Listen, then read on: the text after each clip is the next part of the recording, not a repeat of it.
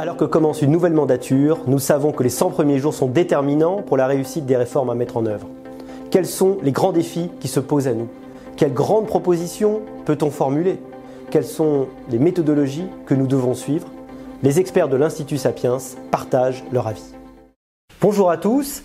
Le phénomène de la désindustrialisation de la France a été enfin constaté au cours du dernier quinquennat. Il accompagne une inégalité territoriale, des différences de développement territorial qui sont extrêmement préoccupantes. Pour parler de cette question de la nécessaire réindustrialisation de nos territoires, j'ai le plaisir d'avoir avec moi Laurent Capelletti. Laurent, bonjour. Bonjour Olivier. Alors que peut-on commencer par dire sur le constat du phénomène depuis quelques années?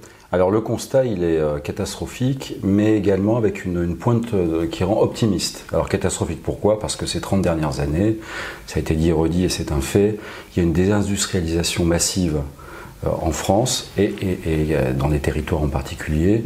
Hein, on est passé de, 20% du PIB que représentait l'industrie à 10%. En, 30 ans, c'est ça, une division par deux de la place dans le PIB. Voilà, et ce qui rend optimiste, c'est que cette désindustrialisation s'est fait concomitamment à une dynamique économique mieux répartie, on va dire, sur euh, les territoires. Par exemple, les investissements directs étrangers, euh, dont la France est championne d'Europe hein, depuis deux ans, trois ans, en fait, à, 80% pour les projets industriels, se font dans des territoires de moins de 20 000 habitants ce qui est mmh. tout à fait, euh, tout à fait étonnant.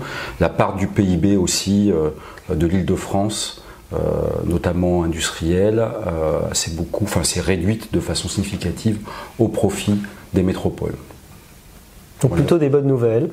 Euh, dans un constat qui, qui, reste noir. Voilà, plutôt un constat noir avec des, des, des, informations, des données qui rendent optimiste quant à la capacité d'une réindustrialisation justement territorialisée, voilà, et non plus concentrée sur deux trois euh, grandes euh, métropoles, Paris, Lyon, Toulouse, euh, pour ne pas, les, pas les citer telles qu'on a pu la, connaître. Hum. Alors quelles sont les grandes mesures qu'on pourrait suggérer pour à la fois permettre la réindustrialisation dans l'absolu, le retour d'entreprises, le développement d'industries en France, et, deuxièmement, des entreprises qui soient présentes dans, sur l'ensemble du territoire de la façon la mieux répartie possible. Alors donc il y a, bon c'est tout, tout, ce que je vais vous dire en fait est issu d'une étude approfondie euh, que j'ai réalisée avec mes équipes pour le commissariat au plan, dans lequel d'ailleurs euh, des experts de l'Institut Sapiens avaient été euh, interviewés mhm. et sollicités.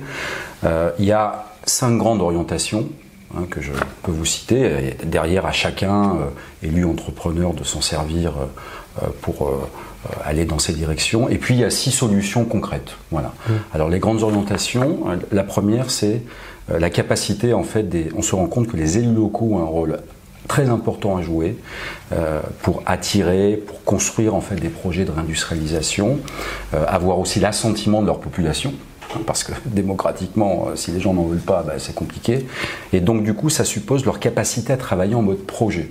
Ça peut sembler trivial, mais c'est extrêmement important. La deuxième grande orientation, on en parle beaucoup, mais on va encore en parler, c'est effectivement un gros travail en fait de simplification et d'adaptation normative. Il y a énormément de normes, alors touchant le foncier, touchant euh, l'environnement, en fait, qui nuisent à une réindustrialisation durable. Hein. on parle bien de ça, c'est-à-dire intégrant la transition écologique, mais donc un, maquis normatif très problématique.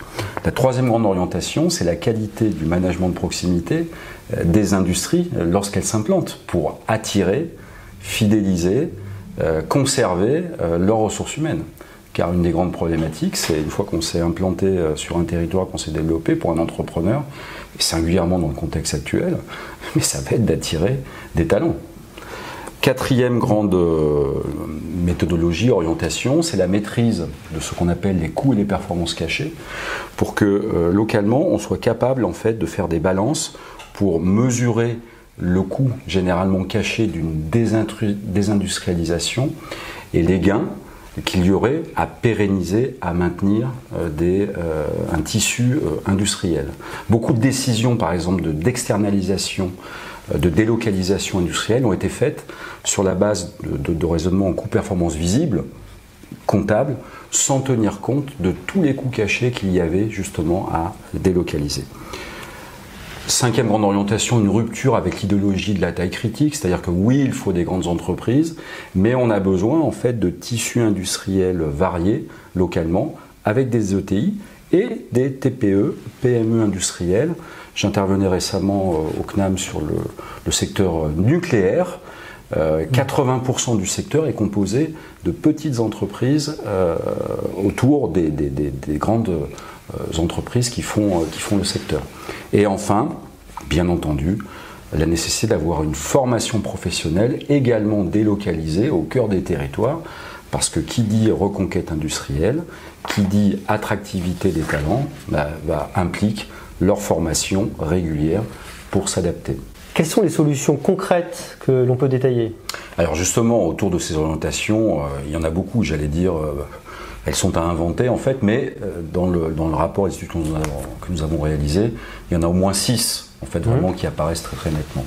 Alors la première, donc on en parle beaucoup, on ne le fait pas encore pour des raisons moi qui m'échappent, c'est la préférence pour les acteurs de la part des acheteurs publics pour euh, des productions euh, industrielles.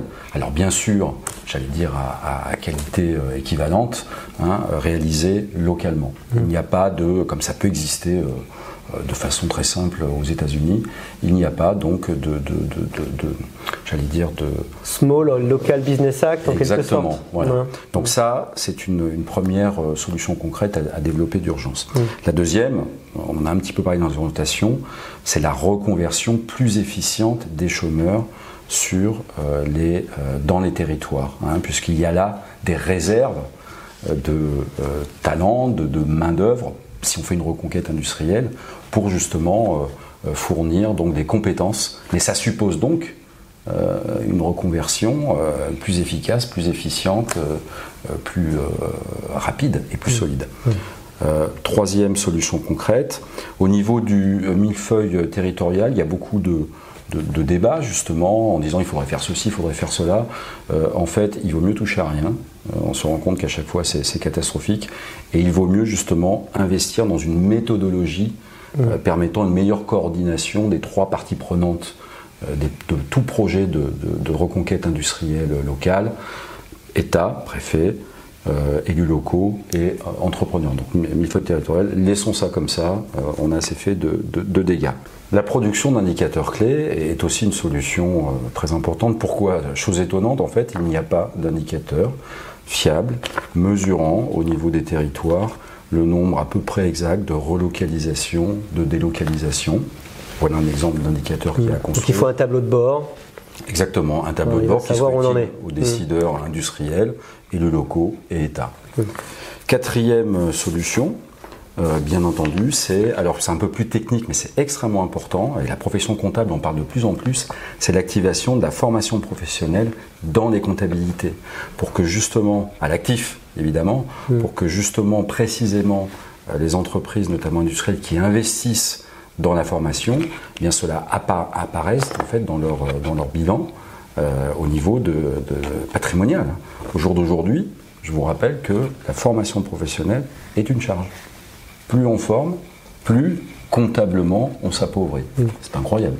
Et enfin, euh, dernière mesure, bien entendu, je crois que c'est repris par, par, beaucoup, mais euh, encore faut-il le rappeler, c'est la diminution des charges sur, on va dire, des salaires moyens. Euh, jusqu'à 2,5 fois le, SMIC. Il y a vraiment une trappe en fait à, à bas salaire, ce qui fait qu'on a beaucoup d'entrepreneurs, notamment de TPE, PME, en fait, où le gap pour augmenter les rémunérations des salaires bas à moyen, ce gap est trop important. Voilà. On comprend que toutes ces propositions, elles sont à la fois parfois culturelles, organisationnelles, euh, institutionnelles, managériales. Euh, c'est une approche donc à, 360 degrés en quelque sorte. C'est ça la bonne méthode à avoir, euh, faire feu de tout bois en quelque sorte pour euh, arriver à cette réindustrialisation des territoires Alors c'est exactement ça, c'est-à-dire si on devait résumer en termes de, méthodologie, en fait la, méthode pour mettre ces, orientations en, fait, en place, qui dépendent donc pour partie de l'État, notamment au travers des, plans hein, avec mmh. les financements qui vont avec, euh, qui dépendent pour partie des entrepreneurs eux-mêmes, des industriels, et qui dépendent pour partie des élus locaux.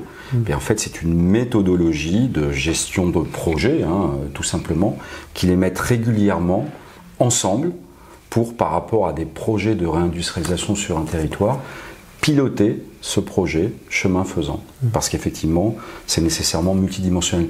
Et d'ailleurs, les réussites de réindustrialisation, Hein, la filière batterie électrique à Dunkerque, la filière chimie verte à Lac, la filière euh, industrie légère à l'est de, Montpellier, euh, dans le territoire qu'on appelle le Pays de l'Or, c'est lié en fait à une capacité à travailler ensemble des préfets, on va dire, représentant euh, l'État et déclinant les plans nationaux, des industriels et des élus locaux. Donc une meilleure coordination des parties prenantes qui pensent moins en silo, c'est effectivement une, une leçon euh, dont on peut bien comprendre que Exactement. est frappée au coin du bon sens. Et, c'est compliqué parce qu'on euh, se rend compte que euh, naturellement, la tendance, c'est de travailler dans son couloir. Laurent Capelletti, merci beaucoup. Merci Olivier.